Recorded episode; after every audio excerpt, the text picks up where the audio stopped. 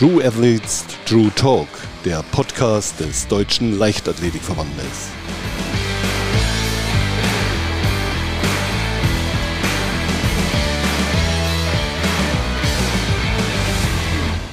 Willkommen zu einer weiteren Folge von True Athletes True Talk. Heute mit Dr. Steffi Burkhardt zum Thema Generation Z im Spitzensport. Hallo, Frau Dr. Burkhardt. Ja, ich grüße zurück. Freut mich, dass ich hier sein darf. Ja, wir haben heute ein ganz äh, spezielles Thema, sonst unterhalten wir uns immer ausschließlich über den Sport und heute geht's mal über die sogenannte Generation Z. Es gibt ja unterschiedliche Generationstypen, habe ich gelernt inzwischen, beginnen bei den Babyboomern über die Generation Y bis zur Generation Z. Vielleicht können Sie mal kurz erläutern, was bedeutet eigentlich Generation Z und diese ganzen ja, Abkürzungen bei den Generationen? Ja, sehr gerne. Ähm, genau, ich beschäftige mich ja tatsächlich auch schon sehr lange jetzt mit dem Thema Generationenvielfalt. Und wir haben es mit unterschiedlichen Generationen zu tun. Das ist immer so, dass man sagt, ungefähr so 15 Jahrgänge bringt man zusammen, weil die auch dann in spezifischen Zeiten äh, aufgewachsen sind, dementsprechend auch unterschiedlich sozialisiert worden sind und das auch einen Einfluss dann auf ihr Denken hat, aber auch auf die Art und Weise, wie sie sich verhalten. Und jetzt haben Sie gerade angesprochen, so die älteste, die Babyboomer, man kann sagen, ja, im Arbeitskontext ist es die älteste Generation, geboren zwischen 1950 und 65. Wir haben aber natürlich auch darüber noch andere Generationen. Manche kennen vielleicht auch die Generation der Wirtschaftswundervertreter.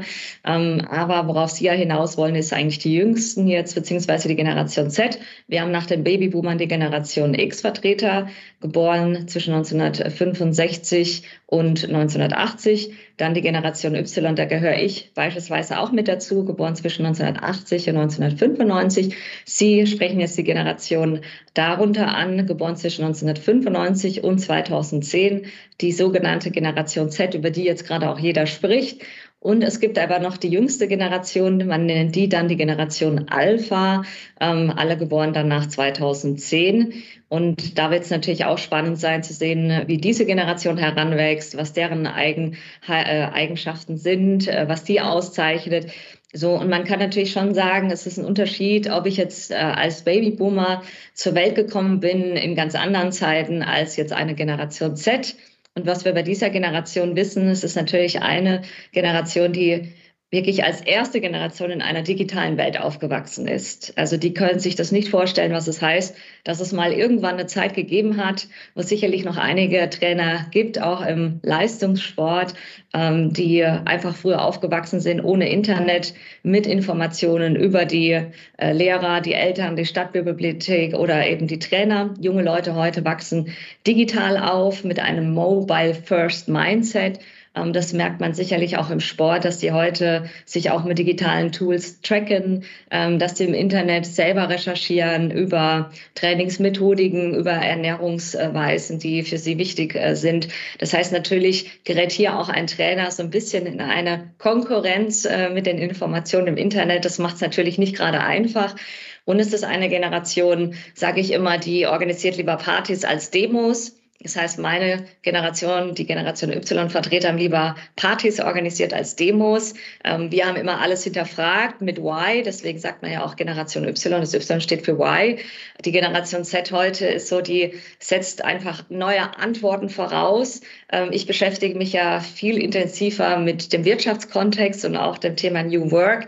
Und wir sehen einfach, dass die einfach die Antworten voraussetzen, wie wir heute auch arbeiten als Beispiel, ähm, wo wir als Generation Y die Dinge noch mehr hinterfragt haben. Na, warum hat man keine gute Möglichkeit für eine Work-Life-Balance? Warum müssen wir überhaupt Überstunden machen? Die Generation Z fordert einfach die Dinge heute ein. Und wenn ich sage, dass sie lieber Partys, Entschuldigung, lieber Demos organisiert als Partys, haben wir es natürlich hier mit einer sehr politisch engagierten Generation zu tun, die sich sehr stark auch für Werte einsetzt, wie äh, Gerechtigkeit, wie Fairness, äh, Antirassismus, das sind alles Themen, die denen wichtig sind. Auch das Thema Nachhaltigkeit ist denen extrem wichtig.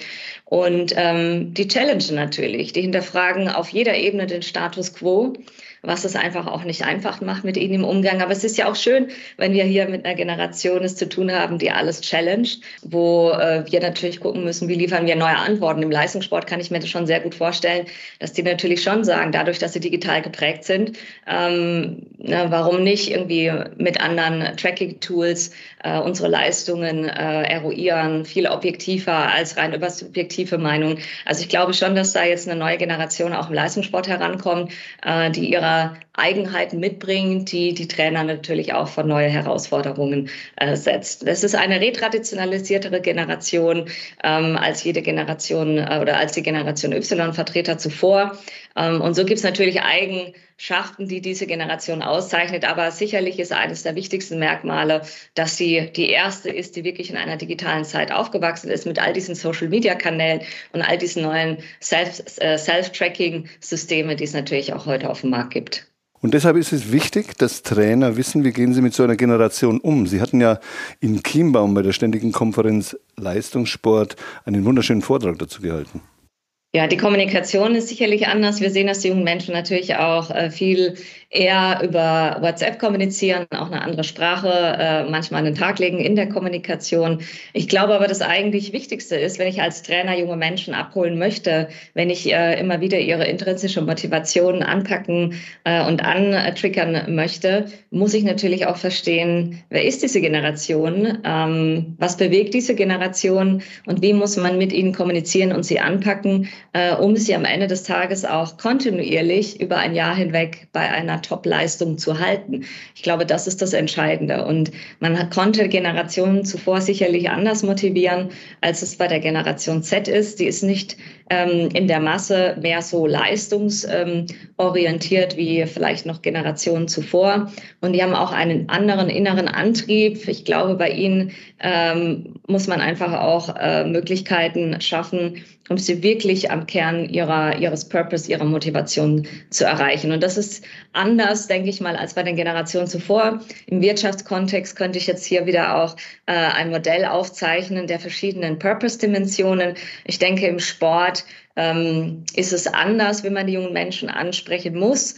Ähm, da müssen Trainer selber eben hinschauen und gucken, was bewegt die jungen Menschen, einfach auch mit ihnen ganz anders in die Gespräche mal zu gehen, um wirklich in Erfahrung zu kriegen, was treibt sie an, was bewegt sie. Auch das ist was, was ich in der Wirtschaft oft beobachten kann. Statt über sie zu reden, ist es wichtig, mit ihnen zu reden, mit ihnen in Austausch zu gehen. Klar, als Trainer tut man das sicherlich äh, schon mehr als jetzt im wirtschaftlichen Kontext, aber trotzdem noch mal viel tiefer reingehen, um äh, wirklich hier zuzuhören und zu erfahren, erfahren, ähm, was bewegt junge Menschen und wie kann man sie quasi auch hier dauerhaft äh, für Leistungen im Sport motivieren. Ist der Generationstyp dann auch immer eine Art Ausdruck von gesellschaftlichem Wandel und somit auch eine Mentalitätsfrage jedes Einzelnen, wenn es um die Spitzenleistung geht? Genau, äh, das ist richtig.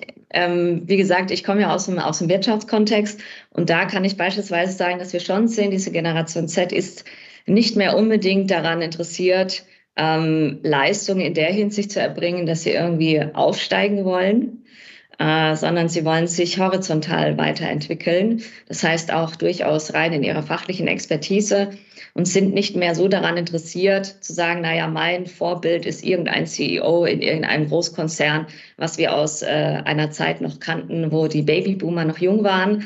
Äh, die neuen Vorbilder der jungen Leute sind andere Vorbilder, meistens auch natürlich äh, Social-Media-Vorbilder, sage ich jetzt mal. Ähm, aber sie haben gar nicht mehr das Interesse, eine vertikale Karriereleiter aufzusteigen, was es in der Wirtschaft extrem schwierig macht, weil wenn wir dort Spitzenpositionen besetzen wollen, muss man die Frage stellen, ähm, ja, wie definieren wir einfach zukünftig Spitzenpositionen? Welche Rollenbilder entspricht das? Weil ansonsten wird es schwierig, junge Menschen äh, in diese Position überhaupt reinzubekommen. Ähm, Jetzt könnte man überlegen, was bedeutet das für den Spitzensport, wenn diese Generation ähm, auch jetzt beispielsweise in der Wirtschaft nicht mehr diese Leistungsbereitschaft, äh, das würde ich jetzt nicht mal sagen, sie sind leistungsbereit, aber nicht mehr in einer klassischen Definition. Ne, weil die Leistungsbereitschaft früher war immer gebunden an, ne, wir gehen eine Karriereleiter hoch. Ähm, sie sind leistungsbereit, aber einfach anders als aus dem klassischen Verständnis heraus. Ähm, Jetzt habe ich ja bei Ihnen so ein bisschen mitbekommen, dass es durchaus schwieriger worden ist, junge Menschen für Leistung im Spitzensport auch äh, zu begeistern und zu motivieren. Und ähm, ich glaube, auch da, was ich vorhin ja auch meinte, ist es so, dass der, die Antreiber junger Leute sich verändert hat. Ähm, also, dass es vielleicht gar nicht mehr ist zu sagen, ich werde irgendwann mal eine Goldmedaille bei den Olympiaden gewinnen, äh, sondern auf dem Weg dorthin, was könnten Erfolgsparameter sein, die die jungen Menschen auch bewegt, über ein ganzes Jahr hinweg hier auch Leistung zu erbringen.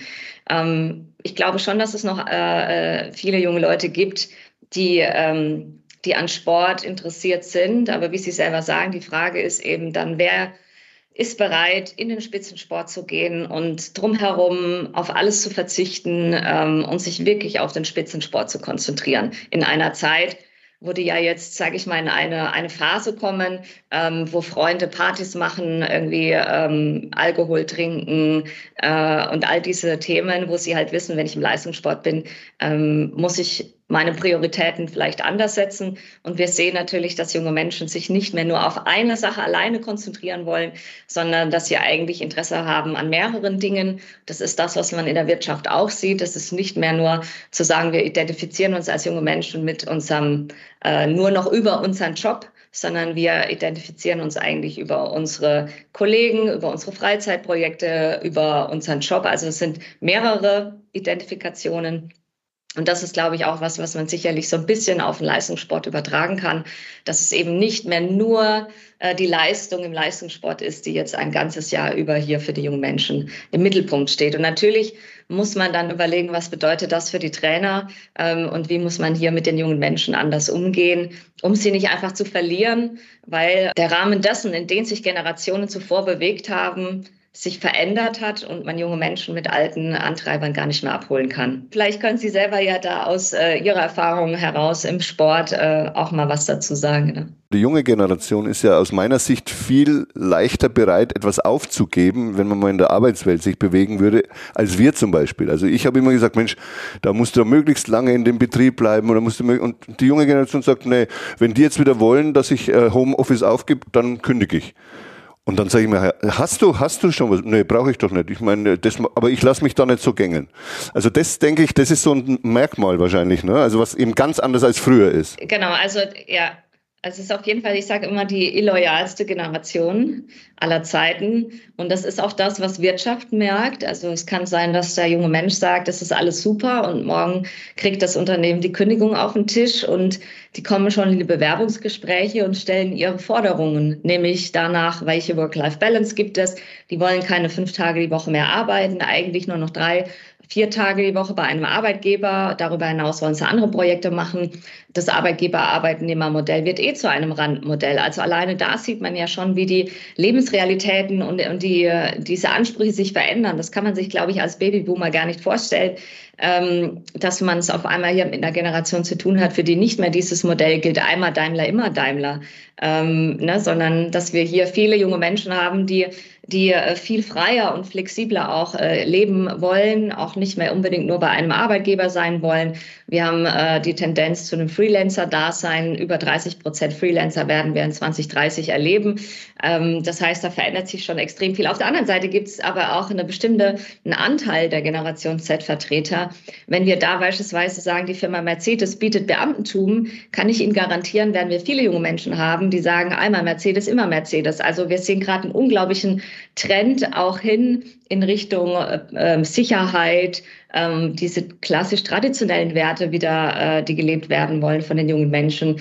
Ähm, nicht um Sonst gibt es auch äh, Umfragen, die gezeigt haben, beispielsweise von Ernst Young, dass fast 40 Prozent der jungen Menschen in den öffentlichen Dienst wollen weil sie dort sagen, haben wir einen sicheren Arbeitsplatz und eine gute Work-Life-Balance. Also wir haben so ein bisschen zwei Extreme bei dieser Generation. Auf der einen Seite sehr Freiheitsliebende ähm, und äh, auf der anderen Seite die, die extrem nach Sicherheit streben, weil wir natürlich gerade in einer sehr unsicheren Welt leben und nicht alle junge Menschen kommen mit dieser Unsicherheit in der Welt zurecht und streben dann natürlich im Arbeitskontext irgendwie nach einem Arbeitsplatz, der ihnen sehr viel Sicherheit auch bietet und ermöglicht. Wenn man mal in den Sport jetzt nochmal reingeht und, und das Verhältnis Athlet-Trainer mal beleuchtet, ist es ja früher zumindest immer so gewesen, da ist viel Autorität dabei und Autorität ist unwahrscheinlich wichtig. Äh, die Generation Z, denke ich mal, die ist überhaupt nicht äh, autoritätsorientiert. Ist das nicht ein Problem dann letztlich in der Zusammenarbeit oder ist das genau so ein Punkt, wo man sagt, als Trainer muss ich halt nur mal wissen, nicht die Autorität, sondern äh, der Umgang mit dem Menschen, der ist entscheidend? Ich denke, dass beides wichtig ist. Also man, man kann hier auch sicherlich von einer Ambidextrie äh, im Führungsbereich sprechen. Auf der einen Seite eben ja sehr nah an dem Menschen dran zu sein, sich für den Menschen zu interessieren und einfach auch zu verstehen, in, in welcher Lebensrealität befindet sich gerade ein junger Mensch. Auf der anderen Seite funktioniert aber Hochleistung ohne Autorität funktioniert nicht.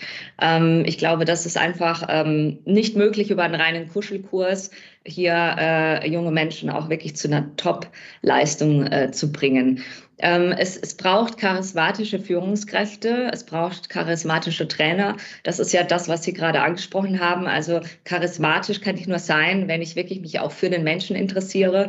Ähm, und nur wenn ich mich für den Menschen interessiere und nicht nur für das Objekt, das jetzt hier eine Topleistung erbringen soll, äh, kann ich auch äh, Menschen auf der anderen Seite motivieren und überhaupt erstmal zur Topleistung anspornen. Ich glaube, das ist wichtig äh, zu verstehen, ähm, dass man hier auch im Leistungssport sicherlich ein bisschen einen anderen Führungsansatz braucht. Man nennt es Ambidextrie in der Führung. Auf der einen Seite, ja, braucht es diesen autoritären Ansatz, weil anders äh, kann man die jungen Leute auch nicht fordern und fördern. Das war schon mit jeder Generation so und wird mit jeder Generation so bleiben.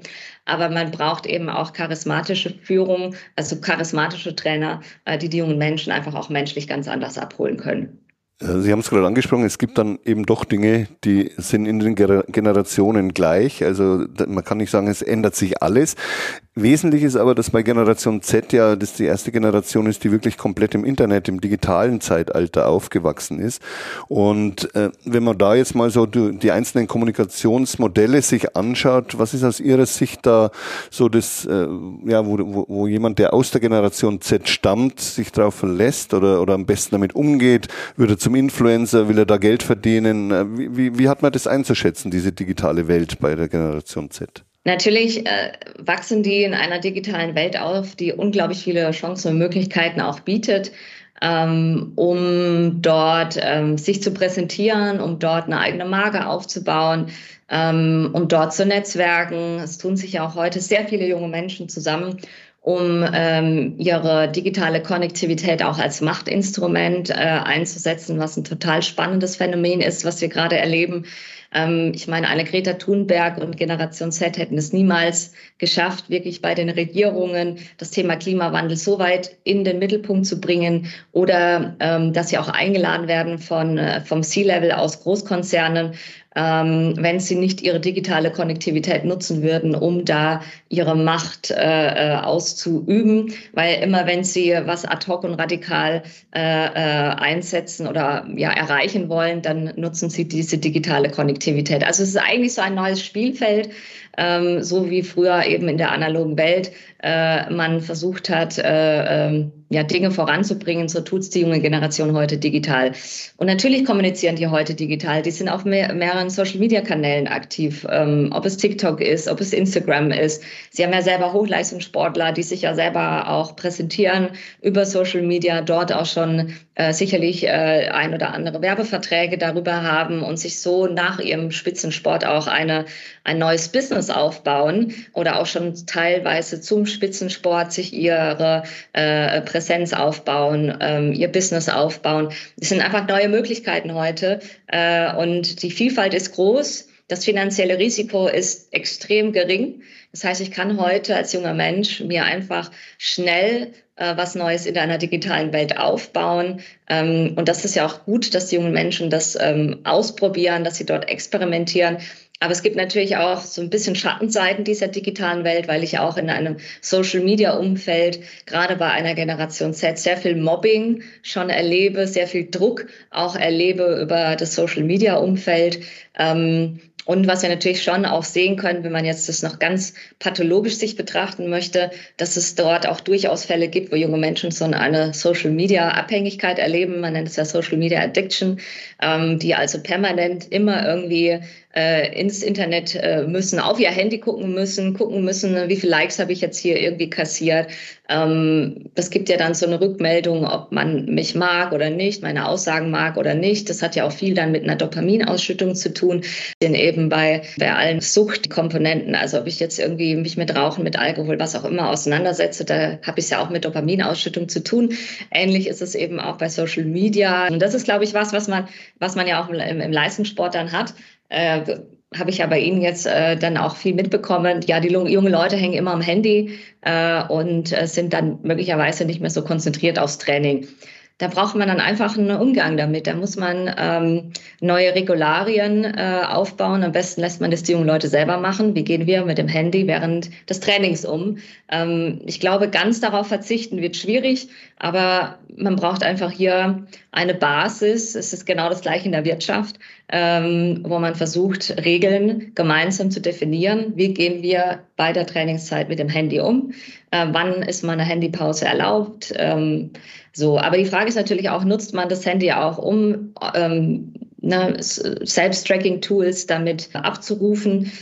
Man muss einfach gucken, dass man als Trainer mit den jungen Leuten hier ähm, eine, einen neuen Umgang ähm, entwickelt. Und im Optimalfall ist es nicht, dass der Trainer die Ansage macht, was zu tun ist, sondern die jungen Leute sollen hier selber Vorschläge machen, äh, wie wollen sie mit dem Handy umgehen, welche Regeln wollen sie sich denn da selber geben, äh, um einfach den Handykonsum während des Trainings zu reduzieren.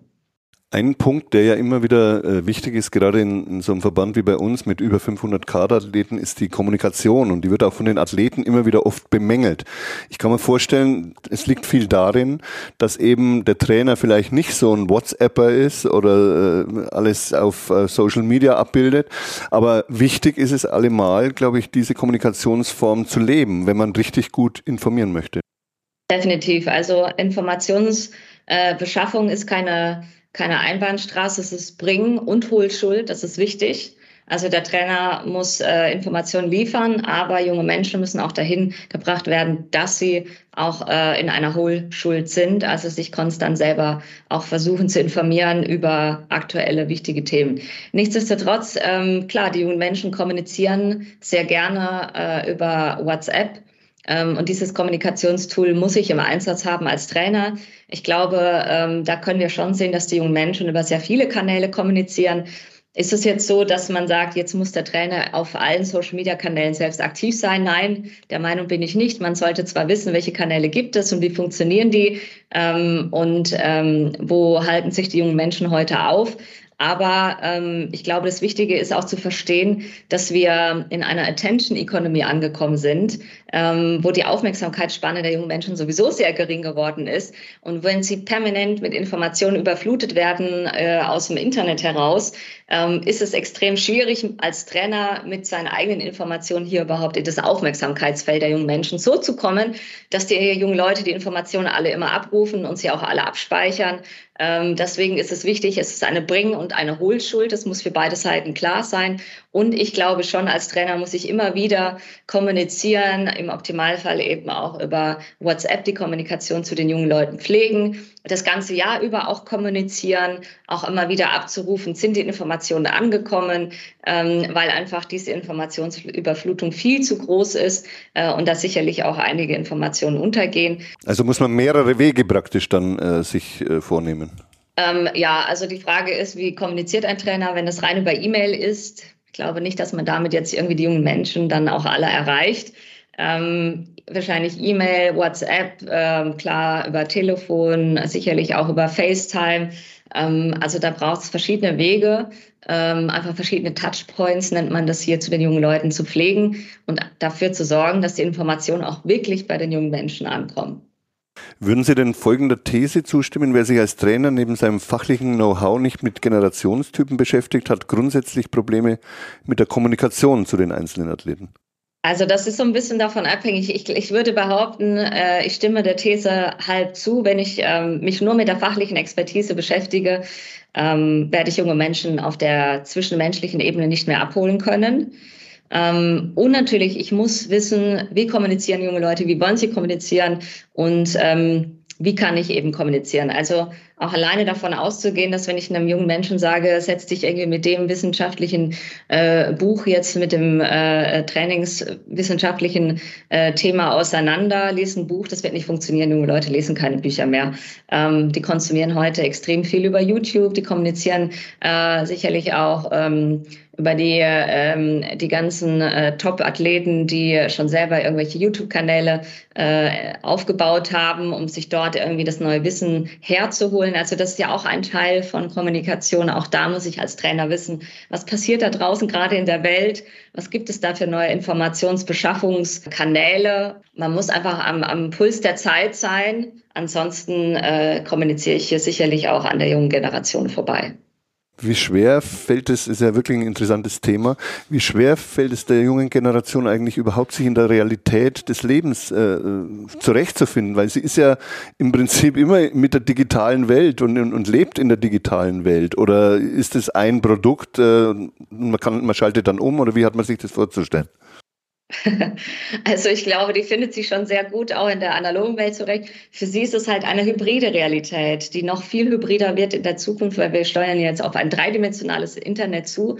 Metaversum, vielleicht hat es schon mal der eine oder andere gehört, oder dreidimensionales Internet oder äh, äh, Mark Zuckerberg hatte da ja auch eine Ankündigung mal dazu gemacht. Also wir werden zukünftig noch viel krasser in ähm, hybriden Welten leben, wo wir analog und digital miteinander verschmelzen. Und das ist ja auch heute junge Menschen leben in beiden Realitäten. Ähm, ich sag mal eben deutlich mehr natürlich in einer digitalen Welt als jetzt vielleicht noch die Babyboomer-Generation, wobei auch da die Tendenzen auch immer mehr äh, in die Richtung gehen, dass auch ältere Menschen sich in beiden Welten äh, bewegen und äh, wir bauen immer mehr hybride Realitäten auf. Das heißt, natürlich sind die auch analog präsent, aber eben auch gleichzeitig digital präsent.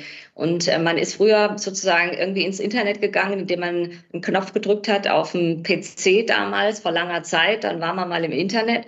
Heute ist es so, dass junge Menschen eben permanent analog und digital präsent sind zur gleichen Zeit. Aber natürlich ist es wichtig, dass junge Menschen auch achtsam im Hier und Jetzt sein können in der analogen Welt. Ich glaube, dass Sportler das deutlich besser können als viele andere junge Menschen drumherum, weil Sportler natürlich einen ganz anderen Zugang zu ihrem Körper haben, ganz anderes Verständnis für ihr Körper haben. Aber dieses achtsam im Hier und Jetzt zu sein, kann auch bedeuten, auch im Spitzensport, ähm, wenn ich irgendwie mit meinem Training starte und ich bin in der Aufwärmphase, auch vielleicht erstmal mit einer kleinen Achtsamkeitsübung im Hier und Jetzt mich äh, zu erden, in der analogen Realität, äh, das Handy wirklich mal zur Seite zu legen und sich dann ähm, ja zu fokussieren, ähm, weil natürlich eine ein, eine digitale Welt ja auch einen immer wieder irgendwie aus äh, aus dieser Bodenständigkeit in der analogen Welt rausholt. Also das kann man schon sehen. Ähm, deswegen könnte es vielleicht auch spannend sein, ähm, immer mit einer kleinen Achtsamkeitsübung auch irgendwie einzusteigen. Wobei, wie gesagt, Sportler natürlich eh einen ganz anderen Zugang haben zu ihrem Körper und zu ihrem eigenen Bewusstsein ähm, als einfach andere junge Leute, die diesen Zugang zu ihrem Körper gar nicht haben. Im Sport geht es ja auch sehr viel um Erfolg und äh, um Erfolg zu haben, arbeiten Trainer und Athleten natürlich so gut wie möglich zusammen.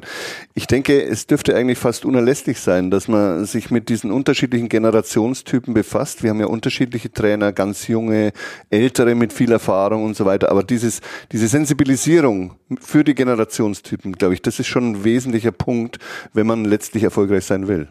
Ich glaube, bei gerade der Frage Erfolg ähm, ist es so, wenn ich in der Wirtschaft unterwegs bin, dass ich immer sage, wenn eine, ein Babyboomer-Vertreter Erfolg definiert, wird er ihn sicherlich anders definieren als Generation Z-Vertreter. Das gleiche bei Karriere.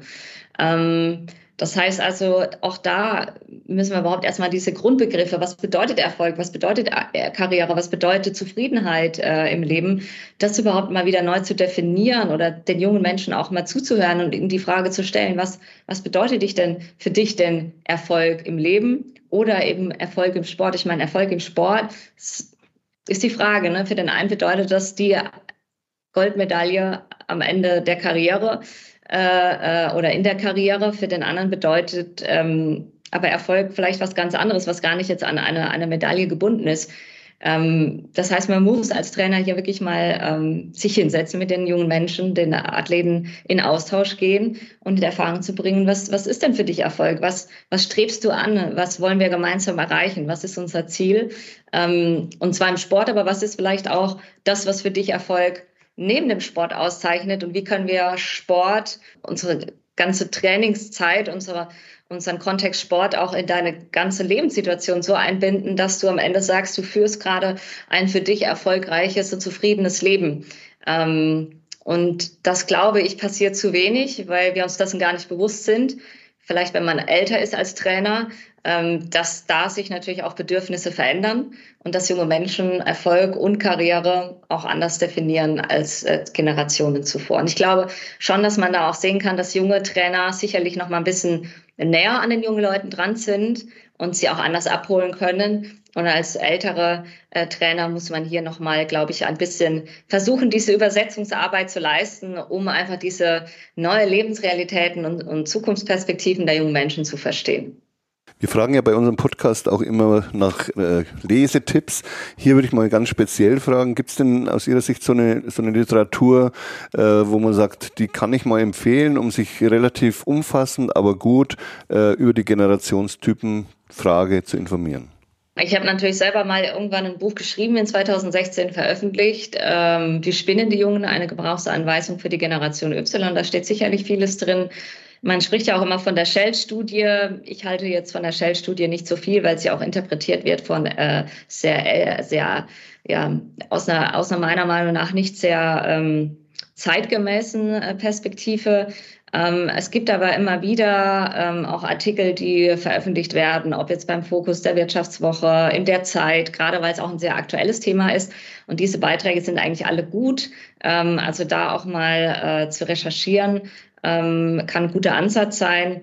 Und gerade wenn es um, um Spitzensport und, und die Trainer geht, die jetzt äh, auch hier zuhören, würde, würde ich gerne auch ähm, Professor Wolfgang Jedewein empfehlen, ähm, der hier auch sehr, sehr, sehr gute Ansätze hat, ähm, was es bedeutet, eben auch ähm, ja, ein, eine gute Führungskraft als Trainer zu sein. Ähm, er überträgt immer sehr viel gerne auch aus dem Leistungssport in die Wirtschaft. Man kann aber auch sehr viel äh, von ihm ähm, übertragen ähm, aus dem, was er, was er immer so analysiert und interpretiert für den Spitzensport. Er hat einen sehr neuen und sehr guten äh, YouTube-Kanal. Eben durch die Corona-Zeit hat auch er angefangen, digital äh, sich hier ähm, zu präsentieren und auch äh, zu bestimmten Themen seine Meinung kundzutun. Ich glaube, alleine das kann schon eine enorme Hilfe sein, um als Trainer sich mit dem Thema ähm, ja, Führung in einer Trainerrolle auseinanderzusetzen und wie man heute eben zeitgemäß führt ähm, und nicht einfach den Führungsstil als Trainer weiterführt, der vielleicht vor 20 Jahren ähm, einfach noch perfekt funktioniert hat, weil das wird nicht mehr funktionieren. Das kann man genauso in der Wirtschaft auch sehen. Der Führungsstil früher hat nicht ausgereicht, also reicht heute einfach nicht mehr aus. Man muss heute viel individueller führen und das Gleiche gilt auch für den Spitzensport. Das ist ein wunderschönes Schlusswort, wie ich finde. Thema Generation Z im Hochleistungssport mit Dr. Steffi Burkhardt. Es war wirklich spannend und äh, ich denke auch sehr äh, kompetent wieder mal auf den Punkt gebracht. Ich bedanke mich ganz herzlich für das Gespräch und ja, wünsche eine schöne Weihnachtszeit und vor allem einen guten Start im neuen Jahr. Dankeschön, danke, Herr Schmidt.